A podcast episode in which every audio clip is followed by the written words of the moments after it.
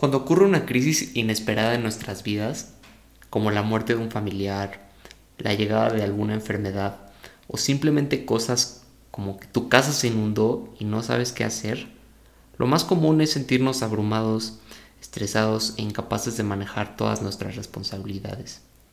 Creemos que una vez que acabe esta crisis, todo volverá a la normalidad.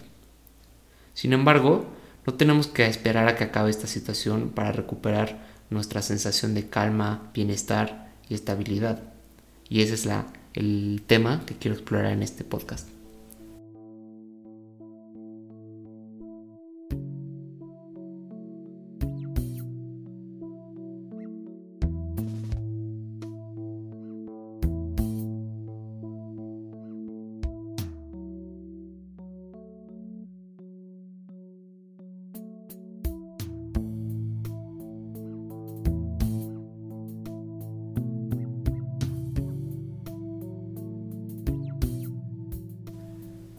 Ok, el estrés, según Mark Brackett, director del Centro de Inteligencia Emocional de la Universidad de Yale, proviene de percibir que no tenemos los recursos suficientes para manejar situaciones importantes o nuestras responsabilidades.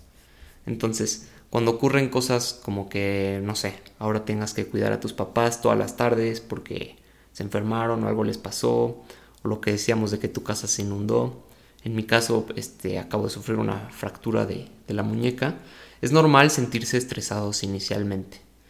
Pero lo que poca gente sabe es que esta sensación no tiene por qué durar. O sea, no tiene por qué durar un par de días.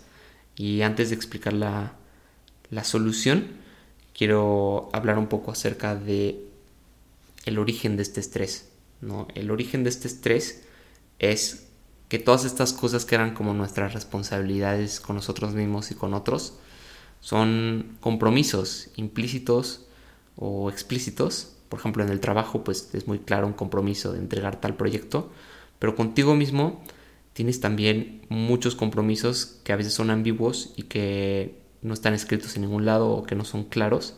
Esto por supuesto lo explica David Allen en su libro Getting Things Done que por alguna razón Amazon me recomendó en portugués y creo que vale la pena mencionar el título en portugués es A arte de facere acontecere. Por si a alguien le interesa, se me hizo relevante mencionar eso.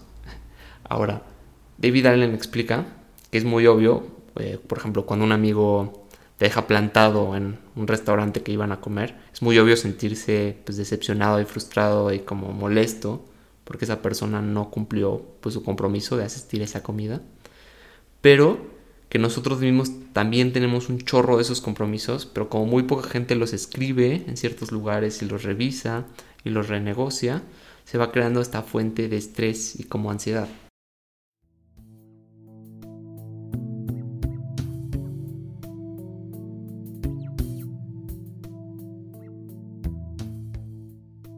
La solución entonces es renegociar nuestros compromisos con otros y con nosotros mismos de forma que sintamos que ya podemos manejar estos nuevos compromisos, ¿no? Entonces vamos a empezar con los compromisos que tenemos con nosotros mismos. Este es un punto truculento porque muy poca gente como que no se da cuenta del origen de este estrés o insatisfacción o frustración consigo mismos porque inician y abandonan cosas, pero, pero no saben si fue lo correcto o no, etc. Eh, por ejemplo, compras unas pesas, pero no las has usado y están ahí en tu cuarto, entonces no es claro como qué representan, o ese libro que está ahí como a la mitad, pero ya no lo quieres leer, pero a veces sí, etc. Entonces, es muy útil explícitamente eh, poner en un papel, en una aplicación, lo que sea, pues los compromisos que sentías contigo mismo, ¿no? Por ejemplo, yo consideraba que era importante, no sé, ir a mis clases de box, pero ahora con esta situación de mis papás, pues ya solo puedo ir un día a la semana en vez de diario. O mejor lo pongo para estos meses. Es muy muy útil ponerlos todos, todos los que se te ocurran, o sea, desde ese libro de nuevo que está ahí como a la mitad hasta ese curso que ya no te está latiendo, pero tienes como sientes como la culpa de que lo tienes que acabar, etcétera. Es muy muy útil ponerlos todos ahí y renegociar contigo mismo de a ver, esto me gustaba, esto era importante, o quería completar esto, o yo estaba haciendo este hobby, pero dada esta crisis, esto lo tengo que poner en pausa, esto después. Aquí son muy útiles varias herramientas. Una es la que eh, David, Allen, David Allen llama Someday Maybe List. Me encanta esa lista, la mía es muy grande, una lista de todo lo que chance después, algún día me gustaría hacer. Entonces, reconoces que ahora no tienes los recursos, el tiempo y la disponibilidad para hacer esas cosas de tu lista de Someday Maybe, pero ahí están como referencia por si quieres verlas después, por si después tienes más tiempo, puedes checarla y ver qué cosas puedes retomar. Y como que te ayuda a sentir que no lo abandonas por completo y ya está en un lugar. Y hay una gran diferencia entre la sensación que obtienes cuando todas esas cosas que dejas como a la mitad las pones ahí versus solamente como que abandonarlas y quedarte con ese como ruido en la cabeza.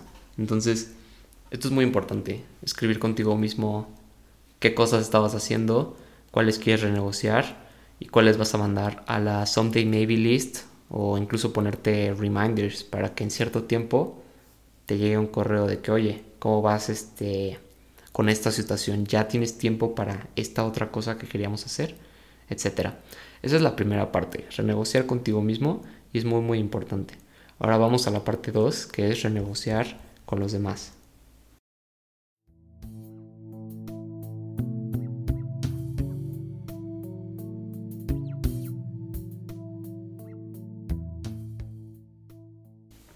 Esta parte de renegociar con los demás obviamente es igualmente útil e importante y tampoco es posible exagerar lo mucho que va a aliviar tu estrés, ¿no? Entonces, por ejemplo, en mi caso yo me fracturé la muñeca, soy un programador y descubrí que pues, cada al principio no podía pues, programar nada más con una mano, ahora ya con el yeso puedo un poco, pero no es igual, me duele la muñeca si me quedo mucho tiempo, este, mi vida es más lenta en general, entonces mi ritmo de trabajo no es igual y consideré muy importante comunicárselo a mi jefe, oye, le escribí un correo que me tardé mucho tiempo en escribir, que básicamente decía, esta es mi situación, esto es lo que yo creo que podría funcionar para que yo contribuya a la empresa, que en este caso es quedarme en un solo proyecto, que es importante, en vez de entrar a varios. Entonces, ¿tú qué opinas? Y de esa manera, explícitamente, eh, se llega a esta conversación de, ah, ok, tienes esta crisis, me que ahora tu responsabilidad sea X o Y. Entonces es muy importante que si estás en una situación que altera mucho tu rutina o tu disponibilidad, hables con las personas eh, que tengas que hablar para decirles, a ver, por ejemplo, cosas tan simples como tus roomies. ¿no? El otro día estaba escuchando a alguien que tenía un issue con un roomie porque esta persona siempre, cosas simples, ¿no? Que siempre lavaba las toallas eh, del baño o los tapetes del baño cuando iba a la lavandería y que la otra persona nunca lo hacía y ya le estaba molestando. Entonces puedes decir qué bobada, pero refleja lo importante que es hacer explícitas todas las responsabilidades, ¿no? Entonces es súper útil sentarte con tus roomies o con tu jefe o con tus papás y decir, a ver, yo antes contribuía a esto, esto y esto, pero ahora no sé qué opinas de que lleguemos a otro acuerdo. ¿Qué te parece si hacemos X, Y o Z? Entonces, esto obviamente deja las cosas muy claras sobre la mesa, ya no hay ambigüedad, ¿no? Porque de lo contrario, como que pues, tus roomies te pueden decir, sí, este, te ayudo, pero ¿qué tal si después de un par de semanas como que notas que se están cansando, etcétera?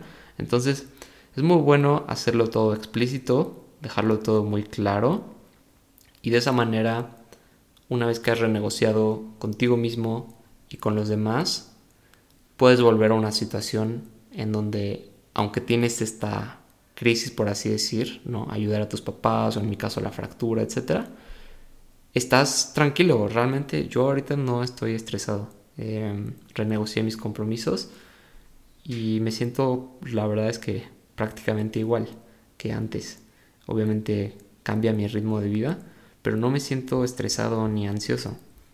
Y creo que esto es una gran parte de las razones por la cual eso ha sido así.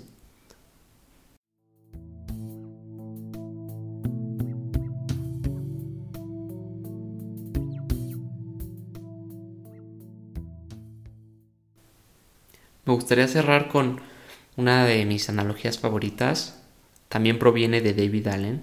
Y él explica que cuando usas su sistema, que es tener un, sistema externo donde están todos tus compromisos explícitamente escritos y, tal, eh, alcanzas lo que él llama mind like water, que sería como la mente como el agua. Entonces, él nos invita a imaginar un lago pristino, claro, em, muy tranquilo, en silencio.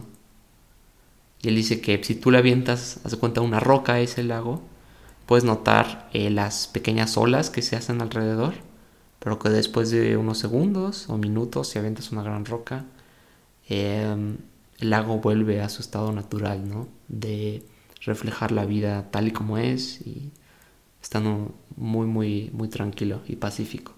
Entonces, esa es la idea de este episodio, ¿no? Esta roca que avientes al lago sería como esta crisis que llega a tu vida, ¿no? Tu casa se inunda, un familiar se enferma, te tienes que mudar, etc.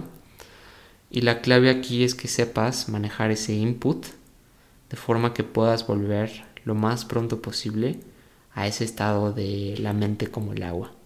Ya vimos que esto es posible haciendo muy explícitos todos tus compromisos y renegociando contigo mismo y con los demás. Por supuesto, para lograr esto es importante que tus compromisos estén escritos en un lado, aunque creo que eso será tema de otro episodio. Espero que hayas disfrutado este contenido y nos vemos en el próximo episodio.